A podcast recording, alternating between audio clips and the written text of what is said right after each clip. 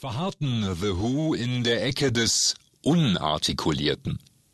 Die Aggressionen, die sie freisetzten, übertrafen alles bisher Dagewesene, weil die vier Musiker trotz erheblicher Rivalitäten einen Organismus bildeten, der in der Summe homogener war als bei den Konkurrenten. Ihr Musizierwille bündelte sich freilich in einer Person der ihres Gitarristen und fast alleinigen Songschreibers Pete Townsend.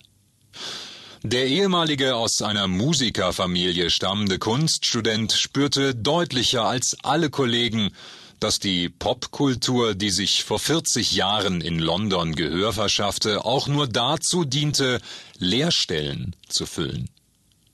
I Can't Explain 1965 der erste Who-Hit drückte etwas merkwürdig Verstocktes aus und bot einer weniger bildungs- als lebenshungrigen Nachkriegsjugend ein hochwirksames Identifikationsmodell an.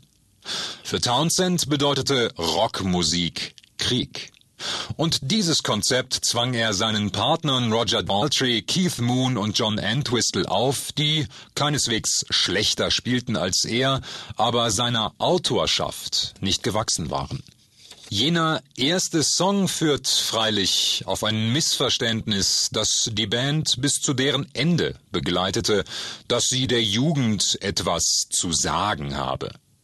Ein sogenannter Mod sprach ihn darauf an, das ist unser Lied, genau das wollten wir selber sagen. Townsend fragte, was wolltet ihr denn sagen? Ich habe doch nur beschrieben, dass ihr nicht erklären könnt, was in euch vorgeht. Pete Townsend konnte es erklären und verzichtete dabei auf falsche Versprechungen.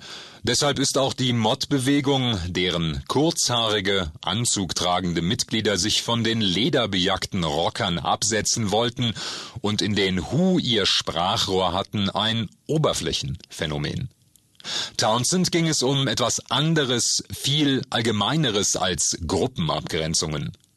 Die Befindlichkeit von Jugend als solcher, der er mit Sarkasmus und Scharfsinn zu Leibe rückte.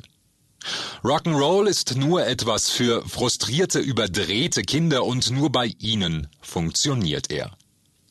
Dieser Intellektuelle bestand darauf, dass das alles nichts mit Intelligenz zu tun hat und ließ die Kritiker gewähren, die seinen unter dem Einfluss des Sektenführers Meher Baba geschriebenen Tommy 1969 als gewollte Emanzipation des Genres in Richtung Anspruch bejubelten und als Rockoper überinterpretierten. Trotzdem ist gerade Tommy eine exemplarische Townsend-Figur. Blind, stumm und taub,